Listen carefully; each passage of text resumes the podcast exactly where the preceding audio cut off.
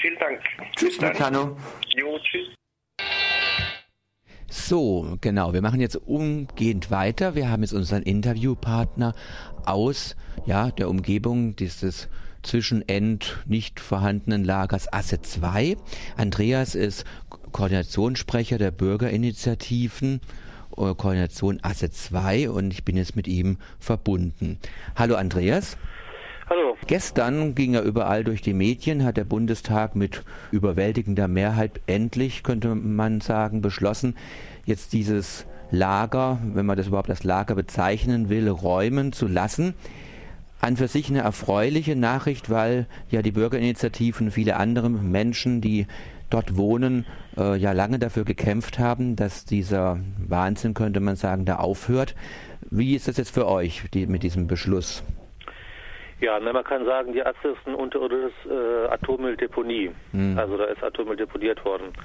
Ähm, der Beschluss ist ein Gesetz ähm, zur Änderung des Atomgesetzes, ähm, wo als Zielbestimmung die ähm, Schließung der Asse festgehalten worden ist und als ähm, Weg zu dieser Schließung der die Räumung der Asse von dem Atommüll eben ähm, definiert worden ist.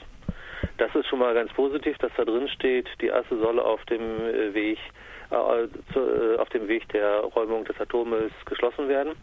Aber es gibt natürlich ein paar ähm, Punkte in dem Gesetz, die uns nicht gefallen, obwohl wir in den letzten Wochen noch einiges an Änderungen auch erreichen konnten. Ja, also wenn du das vielleicht auch mal sagst, es gibt ja eine Begleitgruppe, die jetzt so, das ist ein sehr, sehr langwieriger Prozess und wenn... Zur Struktur, ja. ja, ja. Also äh, seit fünf Jahren ungefähr arbeitet die, die sogenannte Begleitgruppe ASSA 2. Da sitzen Vertreter ähm, der Anliegerkommunen drin, des Kreistages und von Bürgerinitiativen und die Bürgerinitiativen selber koordinieren ihre Arbeit im sogenannten ASSA 2 Koordinationskreis. Also der ASSA 2 Koordinationskreis ähm, ist das Koordinationsgremium der verschiedenen Bürgerinitiativen, Gruppen und auch Einzelpersonen, die hier in der Gegend zur Asse arbeiten.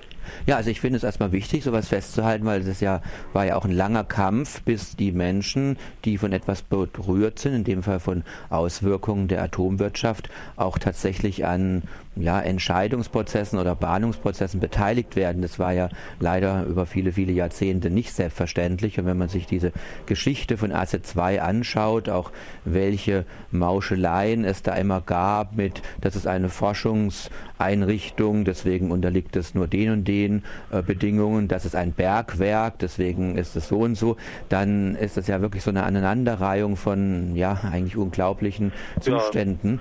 Ja, und 2007 hat der alte Betreiber damals, das Helmholtz-Zentrum München, äh, versucht, ähm, die Asse nach Bergrecht zu schließen, also ohne Öffentlichkeitsbeteiligung, ohne Klagerechte und so weiter. Ähm, und sie haben uns äh, lange erzählt, da läge doch nur harmloser Müll aus äh, Krankenhäusern drin. Dabei hat sich dann herausgestellt, was auch vorher vermutet worden ist, dass drei Viertel äh, des Atommülls aus Atomkraftwerken stammt und eben in Karlsruhe in der Wiederaufarbeitungslage damals umgeschlagen worden ist und von daher kommt, ja. Ja, also wie gesagt, ich finde es auch vielleicht für Menschen, die jetzt mit anderen Fragestellungen konfrontiert sind, wichtig, so festzuhalten, wenn sich die Bürgerinnen auch nachhaltig engagieren und für Sachen kämpfen, dass dann irgendwann leider erst, aber irgendwann auch ein Bürgereinfluss, eine Bürgerbeteiligung offenbar möglich ist. Aber du hast es eben schon erwähnt, an für sich sozusagen dieses Ziel, wir äh, machen das Ding zu, holen vorher den Müll da raus, ist das, was auch die Menschen in der Gegend wollen. Aber das ist ja nicht unproblematisch. Da wurde ja über Jahre oder Jahrzehnte wurden ja so Patches, Reparaturmaßnahmen, Befüllungen, Entfüllungen, Salz wurde da reingekippt, tonnenweise. Ich stelle mir jetzt gar nicht so einfach vor, das da wieder rauszuholen. Das ist keine triviale Sache, ganz gewiss nicht.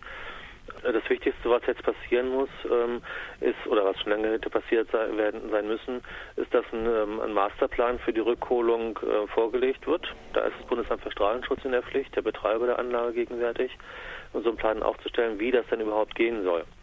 Ähm, und ganz wichtige Elemente, das weiß man jetzt schon, ist, dass ein neuer Schacht abgeteuft wird, Schacht 5, durch den der Atommüll dann rausgeholt werden soll, dass ein Pufferlager errichtet werden muss ähm, und dass dann ähm, geguckt werden muss, dass auf jeden Fall möglichst schnellstmöglich automatische Bergetechnik entwickelt wird.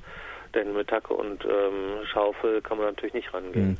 Ja, ich stelle mir das auch so vor, dass es tatsächlich technologisch eben aber denke ich auch dann technologisch-politisch äh, so eine Pionieraufgabe ist, weil ich glaube, es gibt ja keine Beispiele da dafür. Und letztendlich haben sich natürlich auch die Betreiber über, über Jahrzehnte des Leugnens jetzt in diese Situation reinmanövriert. Ich habe gestern äh, in den Mainstream-Medien irgendwas gelesen, das kann bis zu 6 Milliarden Euro kosten. Das ist jetzt auch nicht so gerade 3,50 Euro. Ähm, das wird schon spannend, wie das dann wohl auch gemacht wird. Habt ihr denn jetzt da auch, also ich äh, habe da so ein bisschen, im, als ich mich da vorbereitet habe auf die Sendung jetzt heute, für mich im Kopf diesen Vergleich gehabt, wie mit dieser Amalgamfüllung im Zahn. Äh, da wird ja auch immer gesagt, hm, das ist natürlich da nicht gut da drin, das Zeug sollte raus. Aber es wird auch gesagt, na, dieser Vorgang des Rausholens ist natürlich mit einer nochmal besonderen Belastung für den Organismus verbunden. Wenn ich jetzt da natürlich eine etwas gewagte Analogie, aber mir das so überlege, die Sachen, diese Fässer, das ist ja offenbar bekannt, sind ja teilweise beschädigt. Die Behälter sind gar nicht mehr so in dem Zustand, wie das gedacht ist.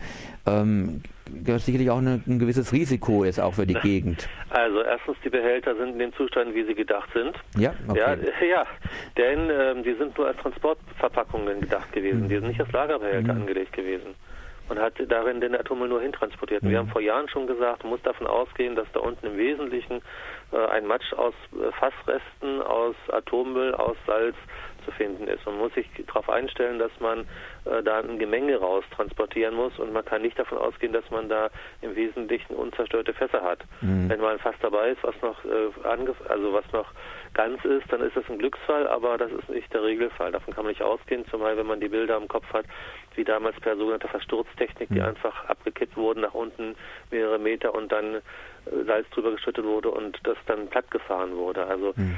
ähm, da von Fässern zu reden, wie es immer noch gemacht wird, ist völlig in die Irre führen. Äh, es geht darum, den Atommüll da wieder rauszuholen. Und in Kubikmetern ausgedrückt sind es ungefähr 50.000 Kubikmeter Atommüll und sicherlich nochmal so viel Salz, was mittlerweile dazwischen lagert.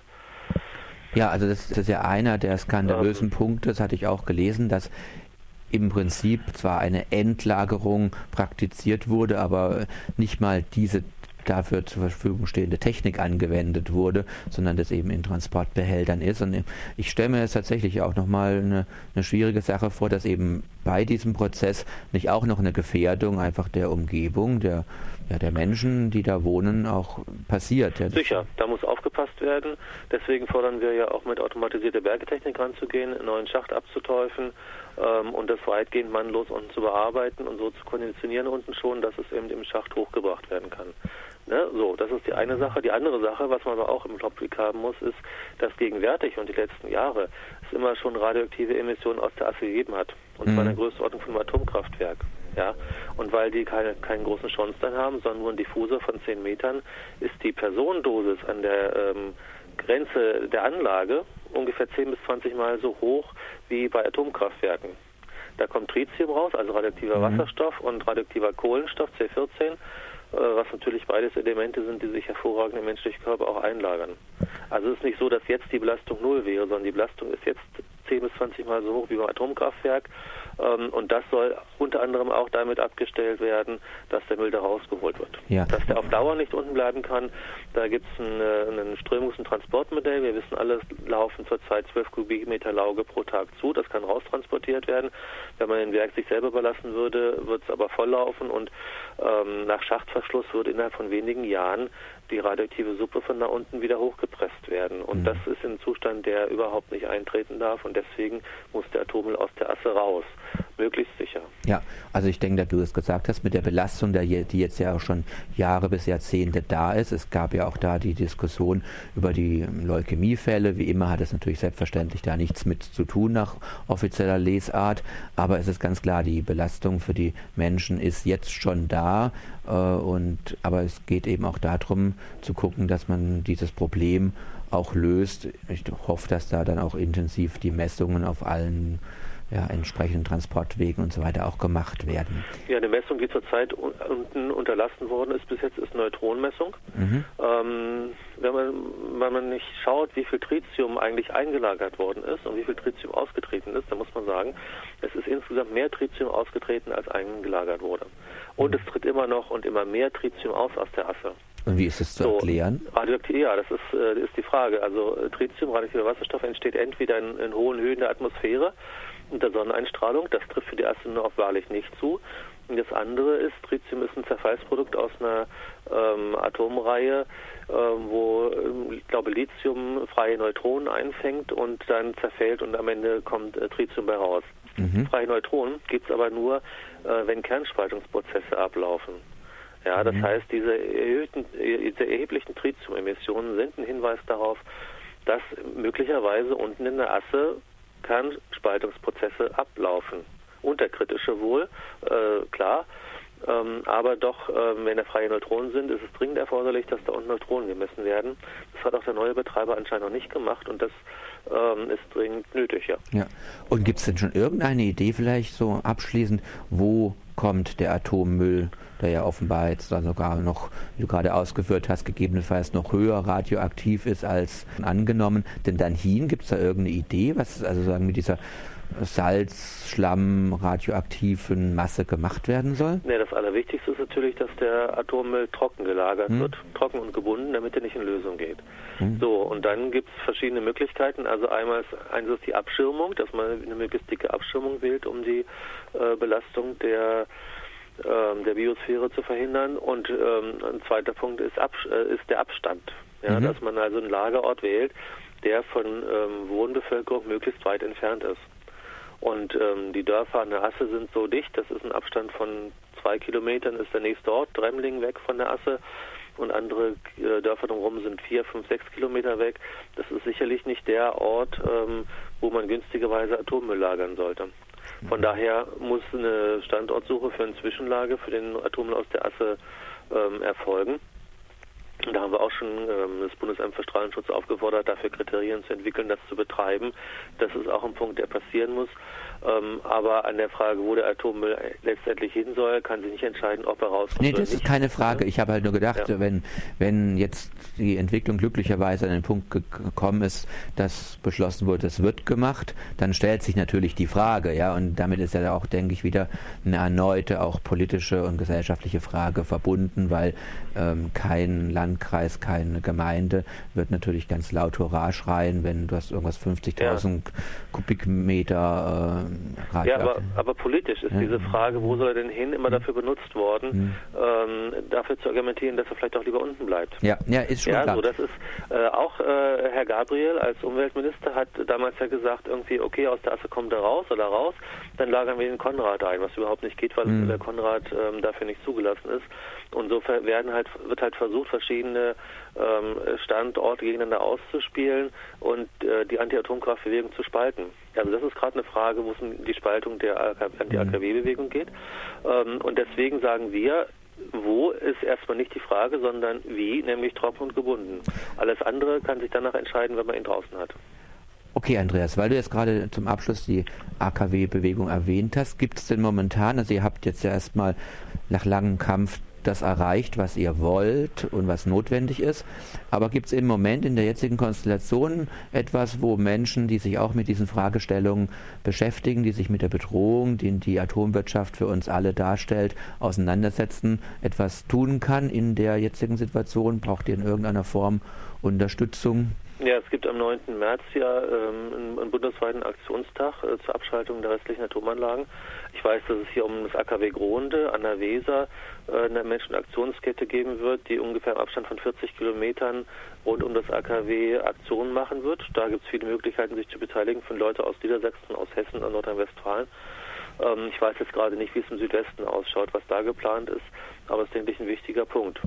So, und bei der Asse ist immer wichtig, ähm, dass auch Leute in anderen Regionen dafür Interesse zeigen, sich drum, ja, mit drum kümmern, ihre regionalen Abgeordneten fragen. Ich weiß, dass Frau Kotting-Uhl, grüne Abgeordnete aus ähm, Karlsruhe ist, mhm. also auch aus dem mhm. Badischen und ähm, sie auch ähm, nicht alles dafür getan hat, dass dieses Gesetz bestmöglich wird. Das muss mhm. man auch sagen. Es sind etliche Punkte, die wir moniert haben an diesem Gesetz, äh, unverändert drin geblieben, auch wenn wir ein paar Punkte ändern konnten. Der, vielleicht ist es unter den gegebenen politischen Verhältnissen nicht mehr möglich, aber ähm, das Allerbeste ist im Gesetz nicht, raus, äh, nicht rausgeholt worden, nicht festgeschrieben worden. Hm. Weißt du, kannst du ganz kurz noch einen Punkt sagen, was du so unter diesem Allerbesten, damit unsere Hörerinnen dann eine Vorstellung haben, ja. was da fehlt? Ja, zum Beispiel äh, fehlt, dass man ähm, äh, darauf verzichtet, jetzt schon ähm, Kriterien für einen Abbruch der Rückholung mhm. äh, reinzuschreiben. Ja, also äh, die Rückholung ist zwar die, die Option, auf dem die, der Weg, auf dem die Asse geschlossen werden soll, aber es sind erstens ähm, Überlegungen zum Abbruch der Rückholung gleich reingeschrieben worden. Es mhm. ist dann eine Pflicht zu einem Abwägungsprozess reingeschrieben worden, wie es denn dann geschlossen werden soll. Das hätte überhaupt nicht drin sein müssen. Ähm, das Bundesamt für Strahlenschutz ist ähm, zu äh, Gefahrenabwehrmaßnahmen ermächtigt worden und für diese Gefahrenabwehrmaßnahmen, wo man nicht weiß, was das dann sein wird, wenn Gefahren eintreten, ähm, ist eine nachträgliche Genehmigung ähm, nicht für, für, unnotwendig erklärt worden. Mhm. Und das heißt, äh, dass keine gerichtliche Nachprüfbarkeit da so einfach möglich ist. Ähm, das sind verschiedene äh, Punkte, äh, wo man sagen muss, das ist nicht so das, was äh, auch hätte rauskommen können. Ja, also ich habe auch gestern, als ich diese Presseerklärungen gelesen habe, bin ich auch über eine Formulierung gestolpert, dass im Interesse einer möglichst zügigen Rückholung auf bestimmte einschränkende Maßnahmen oder ja, Vorgaben des Atomgesetzes gegebenenfalls verzichtet werden kann. Das klingt ja erstmal gut, es soll schnell gehen, deswegen wollen wir es nicht unnötig bürokratisch haben, soll Mensch da rauslesen, ja. aber Mensch kann natürlich auch rauslesen, hm, was wird da jetzt sozusagen auch wieder gegebenenfalls an den Bedürfnissen nach Sicherheit und Schutz der Menschen in der Umgebung vorbei organisiert. Das müsste sicher auch nochmal genau geprüft werden. Ja, vor allen Dingen ist auch die Frage, ob diese Beschleunigungsmaßnahmen, die festgestellt worden sind, wirklich nur ausschließlich für die Rückholung gelten äh, oder ob sie nicht in dem Fall, dass die Rückholung abgebrochen wird, auch für andere Schließungsoptionen gelten, mhm. sprich nämlich die Asse zu fluten, was der alte Betreiber vorgehabt hat. Mhm. So, da kann man jetzt noch nicht sagen, was ist wenn, aber ähm, da hätte man sich auch mehr, mehr Sorgfalt, sage ich mal, gewünscht, ähm, um darauf zu achten, dass äh, Beschleunigungsmaßnahmen ähm, wirklich nur für die Rückholung gelten, für nichts anderes.